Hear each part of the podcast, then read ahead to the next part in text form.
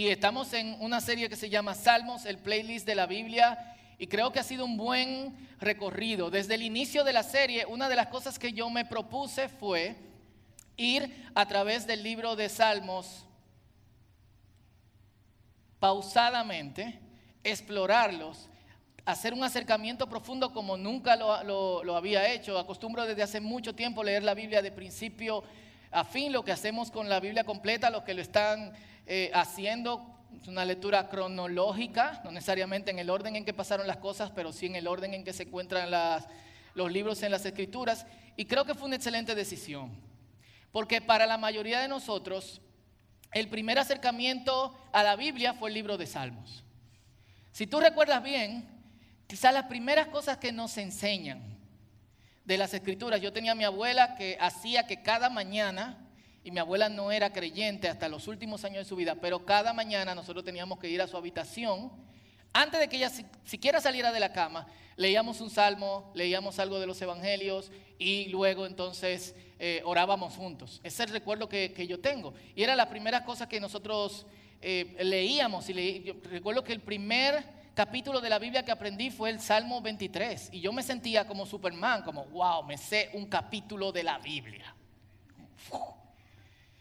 Eh, y luego yo tengo que ser totalmente honesto, soy malísimo con la, con la memorización de la Biblia y es algo en lo que continuamente, continuamente trabajo. Y en medio de eso, una de las cosas que, que he podido reflexionar es que nosotros aprendimos los salmos como amuleto protector, como cosas que recitamos para ganar la confianza. ¿Quién no ha pasado por una calle oscura diciendo, Señor, mi pastor, Señor, mi pastor, Señor, mi pastor? No. ¿Eh? ¿Quién no se ha metido en un lío y dice, el que habita en el abrigo del Altísimo morará bajo la sombra del Omnipotente? Diría Jehová, Señor mío, ¿sabe quién? Pero tú, tú eh, altísimo y morará bajo la sombra del Omnipotente son palabras como de la novela mexicana que te insultan y que canalla. Dile canalla una gente en la calle, te va a decir gracias. Eh, pero son las cosas que uno hace con, con, los salmos como inario. Y al, al ser canto no aprendimos a percibir el peso teológico que tienen los salmos. Lo que realmente significa teológicamente, el Señor es mi pastor. Eh, eh, estudiábamos, por ejemplo, hace ya meses en uno de los discipulados el Salmo 23 cuidadosamente. Salmo dice, y perdón si, si voy a través de esto, pero necesito que nos pongamos en contexto, quizá lo haya dicho antes. Dice, preparas una mesa para mí en presencia de quienes me angustian. Y cuando uno lee eso, uno dice, ¿vieron? Señor lo hizo por mí. Y están aquí para presenciar este magnífico evento. Pero una de las cosas que reflexionábamos es que Jesús dice, ora por quienes te maldicen. Bendice a quienes te persiguen. Entonces, cuando el Señor prepara una mesa para mí en presencia de quienes me angustian, es, el Señor ha hecho grandes cosas conmigo, los perdono, y para que ustedes vean cómo el Señor me bendice, yo quiero compartir mi abundancia con ustedes. Eso es una carga teológica importante, pero solamente la vemos al comparar los salmos con el resto de la Biblia. Si yo leo el salmo, este salmo 23, versículos 5 o 6, sin el contexto de lo que Jesús enseña sobre amar a los enemigos y bendecir a quienes nos persiguen, me pierdo esa parte, ¿sí o no? Y necesitamos cantar con la teología correcta. Es decir, con la perspectiva correcta de ver a Dios. Y eso es lo que necesitamos hacer con los salmos. Hoy nos enfocaremos en esa parte. Es uno de los salmos llamados salmos de la creación, es el Salmo 104, es un salmo de alabanza en donde el hombre, sus peticiones, sus enemigos son puestos a un lado para enfocarnos en la ultra hiper, super, aperísima grandeza del Señor. Amén. Así que vamos a leer Salmo 104, lo tenemos aquí, los que están en su casa lo tienen en sus pantallas. Y dice así, bendice alma mía al Señor. Cuán grande eres, Señor mi Dios. Estás rodeado de gloria y de esplendor. Te has revestido de luz como de una vestidura. Extiendes los cielos como una cortina. Dispones tu mansión, tus mansiones sobre las aguas. Las nubes son tu lujoso carruaje y te transportas sobre las alas del viento. Los vientos son tus mensajeros. Las llamas de fuego están a tu servicio. Tú afirmaste la tierra sobre sus cimientos y de allí nada los moverá. Con las aguas del abismo la cubriste. Las aguas se detuvieron sobre los montes, pero las, reprendiste y huyeron. Al escuchar tu voz, bajaron presurosas, subieron a los montes, bajaron por los valles al sitio que les habías destinado. Les pusiste un límite que no debían cruzar para que no volvieran a cubrir la tierra. Tú llenas las fuentes con los arroyos que corren ligeros entre los montes. Allí apagan su sed los animales salvajes. Allí los asnos monteses mitigan su sed. En sus riberas anidan las aves del cielo y entre las ramas se escuchan sus trinos. Desde las alturas riegas los montes y la tierra se sacia con el fruto de tus obras. Haces crecer la hierba para los ganados y las plantas que el hombre cultiva para sacar de la tierra el, el pan que come y el vino que le alegra el corazón y el aceite que da brillo a su rostro. Es muy chulo porque va desde lo alimenticio a lo divertido y a lo estético. Otra versión, la nueva traducción viviente dice, le das el pan para, para su alimento, para su sustento, le das el vino para que se alegre, no se pase hermano, ¿eh? solamente... Y el aceite para embellecer su rostro. Se llenan de savia los árboles del Señor, los cedros del Líbano que él mismo plantó, y en sus ramas anidan las aves. En las hayas hacen su nido las cigüeñas, en las altas montañas retosan las cabras monteses, en las peñas se resguardan los damanes.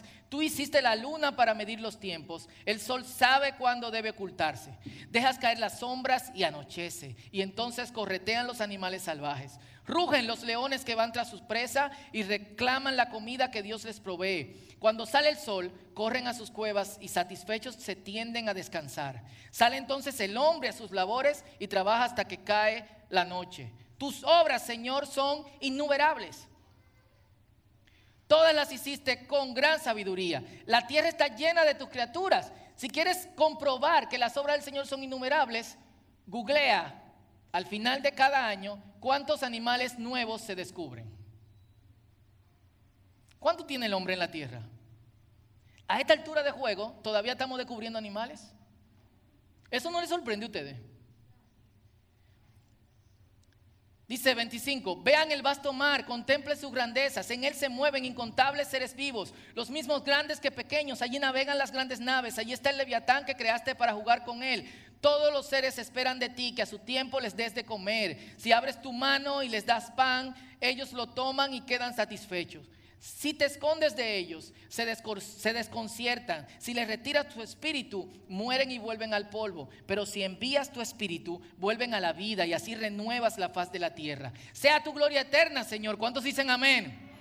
Que se regocijen las obras que has hecho. ¿Cuántos dicen amén?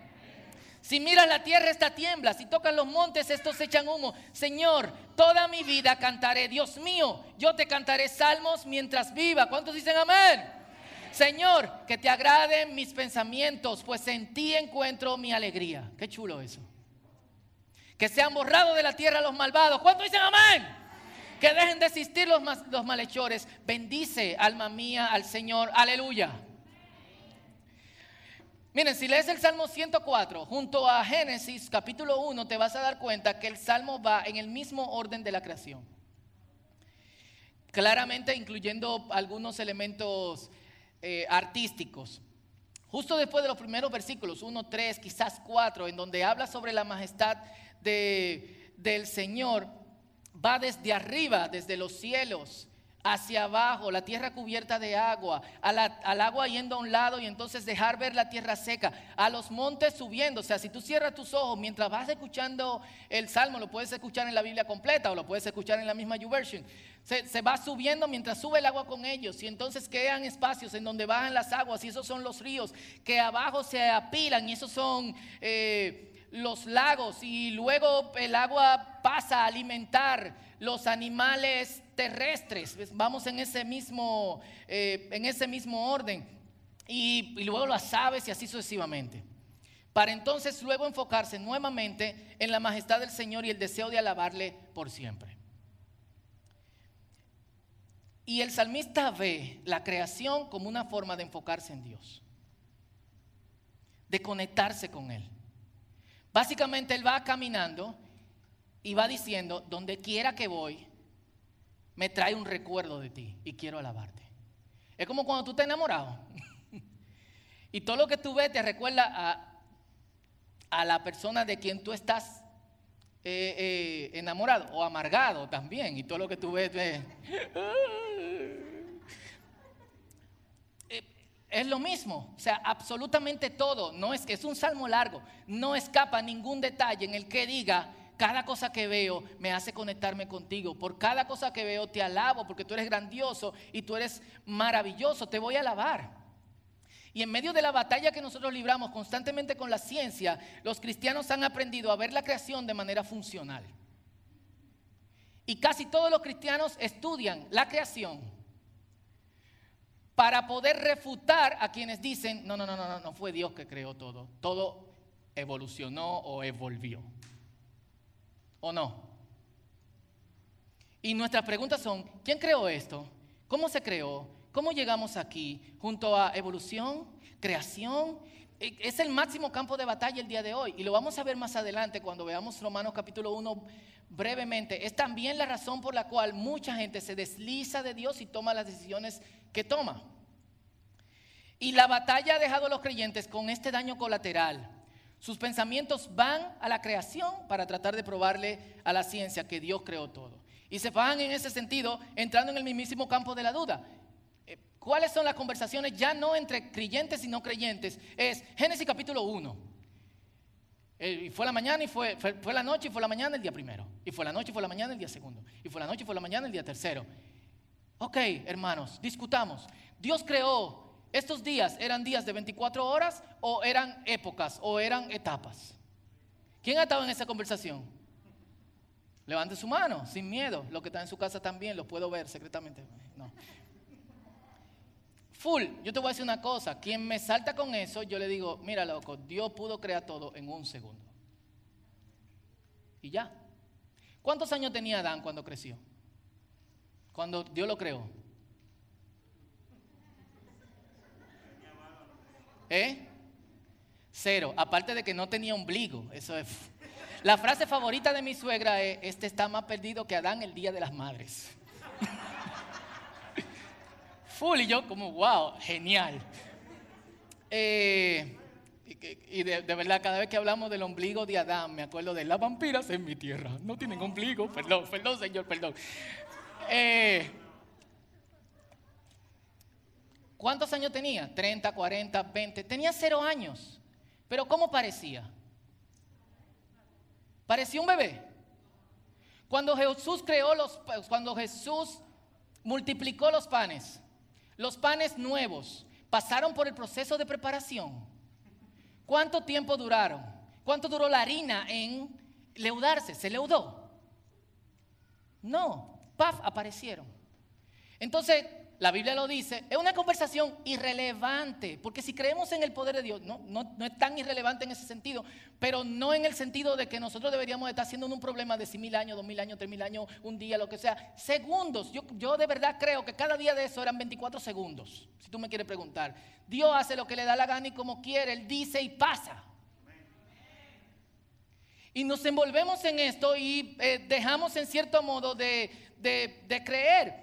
Eh, y una de, las cosas que dicen es, he notado que en el hebreo original, y cada vez que me dicen eso me da como una cosa, porque como si hubiera un hebreo no original, dice que Dios le ordena a las aguas que produzcan peces. Ah, Dios no creó los peces, Dios le ordena a las aguas, fluyeron, evolucionaron, Dios le ordena a la tierra que que sí. Yo me quedo como que es...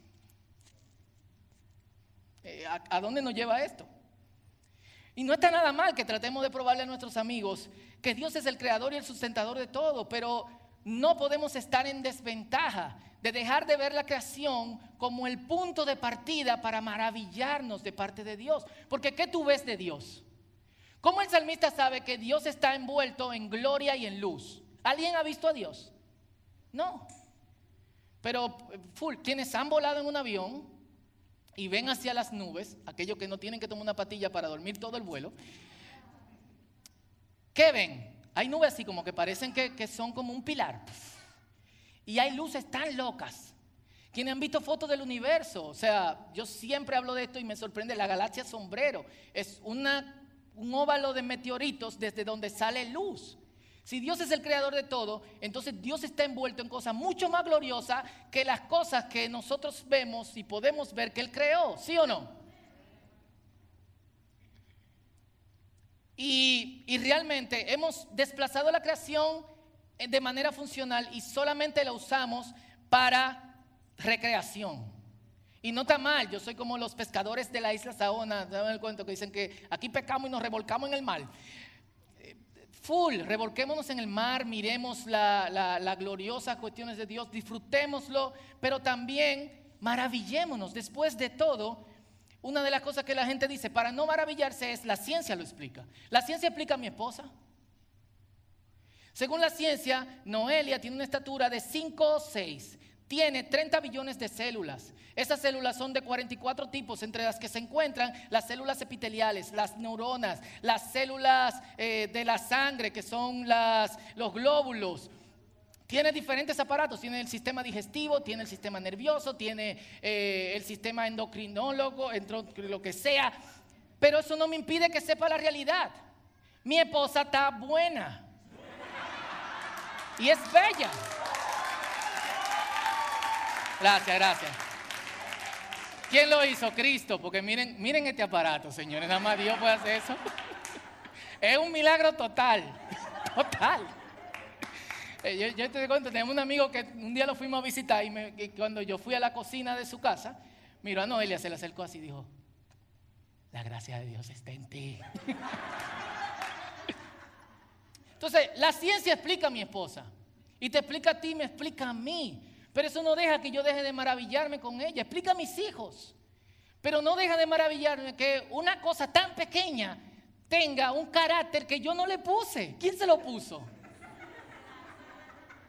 ¿Eh? Y tú tratas de dirigir tus hijos por allá y ellos para allá. y algunos van para allá y cuando tienen 18 dicen, papá, hemos llegado hasta aquí, ya tengo mi cédula. Entonces, a pesar de eso, nosotros, hay cosas que disfrutamos. Y es chulo que podamos explicarnos. Pero eso debería de llevarnos a, impresionarnos mucho más. O sea, el hecho que tú tengas 30 billones de células que no son las mismas desde el momento en que tú naciste hasta el momento en que tú mueres, cada cierto tiempo esas células ceden paso a otras células del mismo tipo que tienen tu mismo ADN y tienen el código que Dios puso en ti. ¿Cómo las células saben hacer de sí mismo para que tú seas tú mismo? Dios. Entonces, mientras más sé de la creación, no, no mutilo mi, mi deseo de maravillarme. Yo voy a seguir maravillándome. Yo voy a seguir maravillándome cuando yo veo un bebé corriendo. Yo voy a seguir maravillándome cuando veo que un, potrito de caballo sale de la yegua caminando. Es como, ¿quién te enseñó eso? O que miles de aves cada año salen en el tiempo apropiado, a la hora exacta, minuto exacto, segundo exacto, hacia un lugar.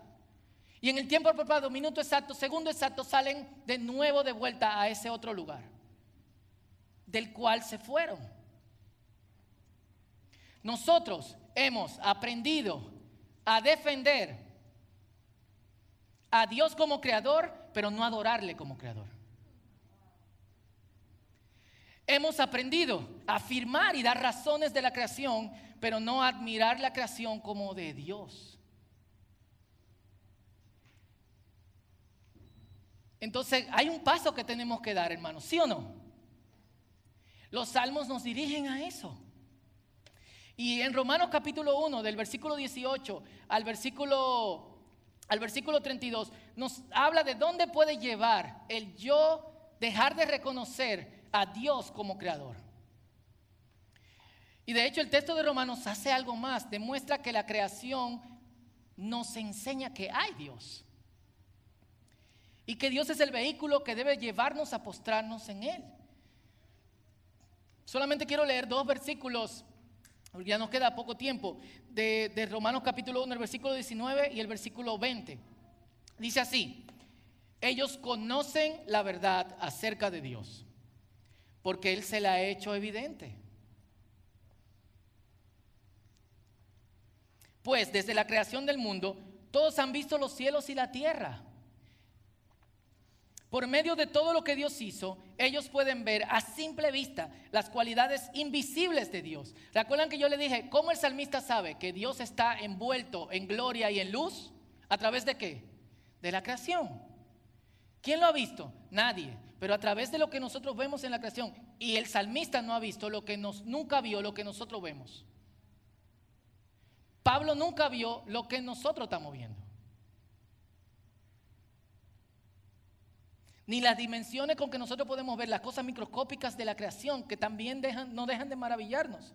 Sin embargo, dicen, a simple vista, cuando tú vas caminando, tú puedes ver las cualidades invisibles de Dios, su poder eterno, su naturaleza divina. Así que no tienen ninguna excusa de no conocer a Dios. Y si eso va para los no creyentes, también va para los que somos creyentes. Los que somos creyentes no podemos caminar en este mundo por la creación sin admirarnos. No podemos caminar en este mundo sin decir aleluya. No podemos ir a la playa sin decir wow. Full. ¿Qué nos pasaba cuando chiquito? Full. Ayer hablaba con una amiga y me decía, tengo miedo, voy a poner a mi bebé a, aprender a nadar porque cada vez que ve agua quiere tirarse. Cuando tenga seis años, ¿vamos para la playa? Eh, vamos perdiendo esa parte y no debemos dejar de hacerlo. Y esto es lo que, en teología se llama revelación natural. No necesariamente te llevará a creer que, lo que, lo que, que quien es el creador es el Dios de la Biblia, pero sí te llevará a creer que hay algo. Debe haber algo. Demandar una prueba absoluta de Dios es parte de la naturaleza caída. Lo repito, demandar una prueba absoluta de Dios es parte de la naturaleza caída. De hecho, el versículo 20 nos dice esto. Y me gusta esta frase de Robert Mounds en su comentario sobre este capítulo de Romanos. Dice, aunque el orden creado no puede forzar a nadie a creer, sí hace que esa persona sea responsable por no creer. Aunque el orden creado no va a hacer que una persona, no forza que una persona crea, sí la hace responsable de creer. Por eso los salmos nos hacen pausar y detenernos a ver toda la creación. Y, y es chulo que dejamos esto como uno de los últimos mensajes de esta serie, porque todo lo que hemos visto de los salmos tiene que ver conmigo, con lo que yo quiero que tú hagas con los otros y con lo que nosotros hacemos en comunidad. Obviamente en el contexto de la alabanza. Este, estos salmos ponen de lado a mí, a los otros a nosotros para enfocarnos en Dios. Y nos dicen, espera, mira el cuerpo humano. Salmo capítulo 139, versículo 14. Gracias por hacerme tan maravillosamente complejo. Yo soy lo más. Tu fino trabajo, este cuerpo tropical, es maravilloso. Yo lo sé, muy bien. Bueno, escribió David que se decía de él que el tipo era lindo. Dice la Biblia, no lo digo yo ni lo voy a decir. Pero dice, gracias por hacerme tan maravillosamente complejo. David no sabe, no sabía el 1% de lo que nosotros sabemos del cuerpo humano. David no sabía que nosotros teníamos células. En la época de David se pensaba que tus pensamientos estaban en el corazón y que los pensamientos viajaban a través de las venas. Hoy nosotros sabemos que el, cerebro servía para enfriar el cuerpo. Hoy nosotros sabemos todo lo contrario. Le llevamos ventaja en conocer la creación, pero desventaja en ser adoradores.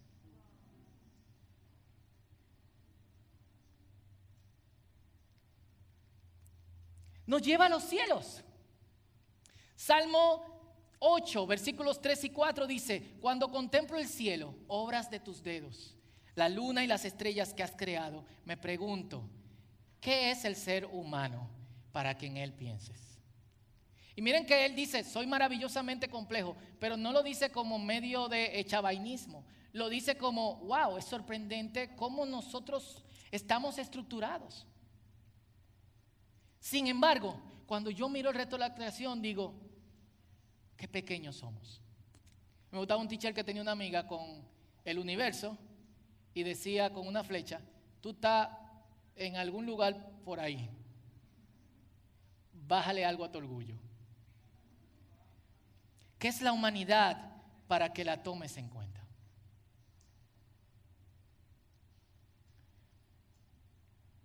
Porque el salmista no solamente entiende la omnipotencia de Dios de crear todo, sino la inmanencia de Dios. ¿Qué es la inmanencia de Dios? Es lo que dice en Hechos capítulo 16. En Él fluimos, nos movemos y existimos. Dios llena absolutamente todo. Nosotros somos como una cubeta de agua en el mar. El mar es Dios.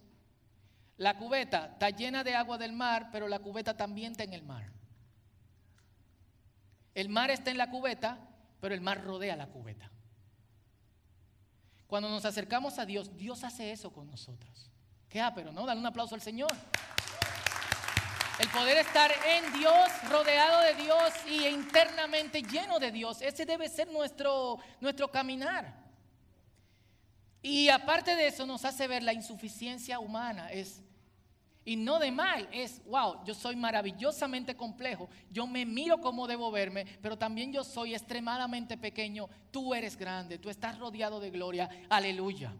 Y por eso nos llevan algo más grande y nos dice, aleluyenlo. Yo hice una traducción del Salmo 150, que es aleluya. Siempre me ha gustado el corito del Salmo 150 que cantábamos en la iglesia pentecostal. Como el Salmo 150 que dice, alaba Jehová, mi boca tiene alabanza y mi corazón también. Alabaré con las manos, alabaré con los pies y todo lo que respire. Dos horas era eso, espectacular.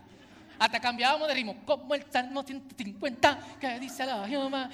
Eh, y dice, aleluya. Aleluyen a Dios en su santuario. Aleluyenlo por la expansión de su fuerza. Aleluyenlo por sus proezas. Aleluyenlo por su grandeza infinita. Aleluyenlo con instrumentos de viento. Aleluyenlo con arpa y lira. Aleluyenlo con panderos y lanzas. Aleluyenlo con instrumentos de cuerda y flauta. Aleluyenlo con sonido de platillos. Aleluyenlo con platillos estrendosos. Todo lo que respire, aleluye al Señor. Aleluya. Abre los ojos. Mírate a ti mismo. Mira tu mano, mira hacia adentro de ti, googlea cómo está compuesto el cuerpo humano y di aleluya. Mira alrededor tuyo, mira para arriba de vez en cuando. De hecho, de los laberintos solamente se sale por arriba, no se sale caminando. Mira al Señor. Cuando vaya a la playa, piensa lo ilógico que es que tú tomes agua en tus manos y que, y que baje. Se queda un poco de agua ahí, pero baja. ¿Qué pasa con eso? ¿Y por qué el agua no entra y se queda en su lugar? ¿Y por qué me golpea el viento? ¿De dónde viene? Hacia dónde va, qué tiene el viento. Pudiese yo agarrar el viento y analizarlo. Mira, qué cosa más rara. Mira las montañas. Uno de los recuerdos más pero que yo tengo, estando en una montaña, eh, alguna parte del, mundo, altísimo, un grupo de, de un par de amigos. Y recuerdo que a las 6 de la tarde estaba viendo hacia abajo, estaba lleno de nubes, tú no podías ver se veían unos 15, 20 metros. 6 y 5, todas las nubes subieron como, como alguien, como cuando alguien agarra oveja y le dice, borre, suban. Todas subieron, envolvieron la montaña y siguieron hacia arriba. Y eso pasó ese día, y pasó al día siguiente, y pasó al día siguiente. Y fue como, wow. Maravíllate. Es parte de las ventajas de seguir a Dios.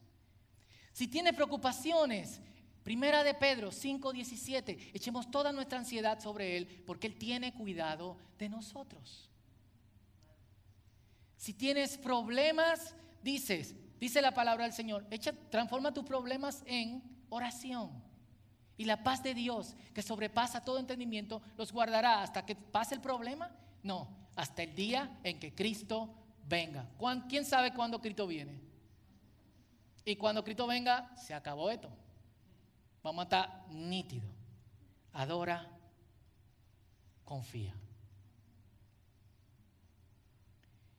Yo quiero que meditemos a partir de ahí.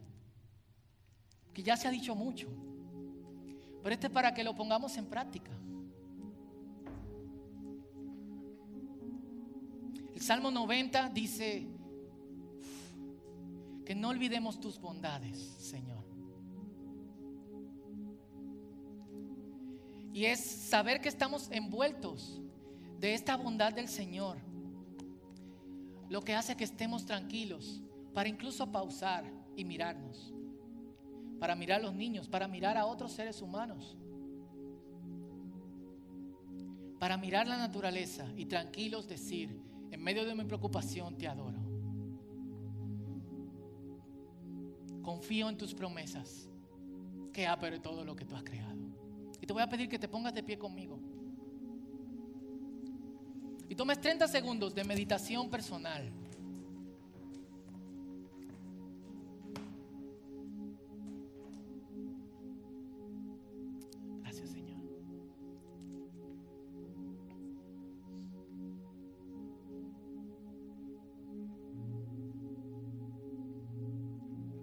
30 segundos de meditación personal.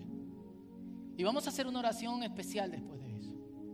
Analízate, ¿por qué? ¿Por qué? ¿Qué hace que te distraigas y no puedas ver a Dios en todos esos lugares pero que tú estás? O mirando al cielo, las nubes, la lluvia, las cosas que comemos. ¿Por qué la chinola no sabe al mango? ¿Por qué el café sabe tan ápero? Todas esas cosas son bendición del Señor. ¿Por qué Él no hizo un solo sabor si lo que necesitamos es alimentarnos? ¿Y por qué no hizo la fruta de todas las formas y del mismo tamaño? Dios es un Dios excesivamente creativo. Aleluya. Así que analízate, ¿por qué ha pausado en maravillarte? Y luego vamos a orar por esto. Este es tu tiempo con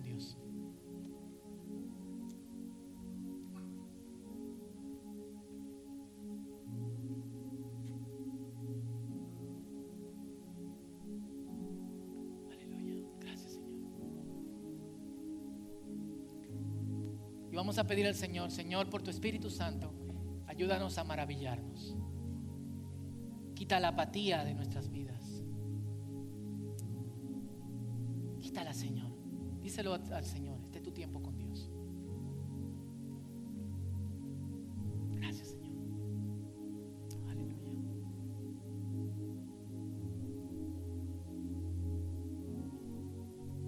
Aleluya. Padre,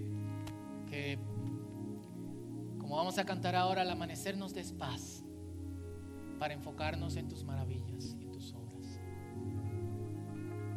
Gracias por tu creación hermosa, te aleluyaremos todo el tiempo.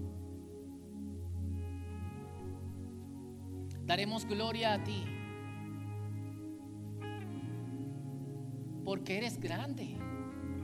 Al ver tu creación, lo único que podemos hacer es decir, wow. Y no hemos visto ni siquiera, creo que ni el 3% de lo que tú has hecho. Y lo único que podemos hacer es especular, porque cada vez se descubren que las cosas son mucho más profundas de lo que descubrimos anteriormente. Deberíamos estar diciendo, wow, wow, wow, aleluya, todo el tiempo. Danos eso, Señor. Padre, que en medio de esa adoración, de tu creación, Señor, que usando tu creación como punto de partida, nosotros podamos sentir esa paz que sobrepasa todo el entendimiento, Señor. Que nuestras, nuestras ansiedades se disipen. Y que tratemos con nuestros problemas de la manera apropiada. Tú eres grande. Díselo al Señor, tú eres grande. Quiero oírte, díselo, tú eres grande, Señor. Te alabamos. Te alabamos. Dale un aplauso fuerte al Señor. Un aplauso.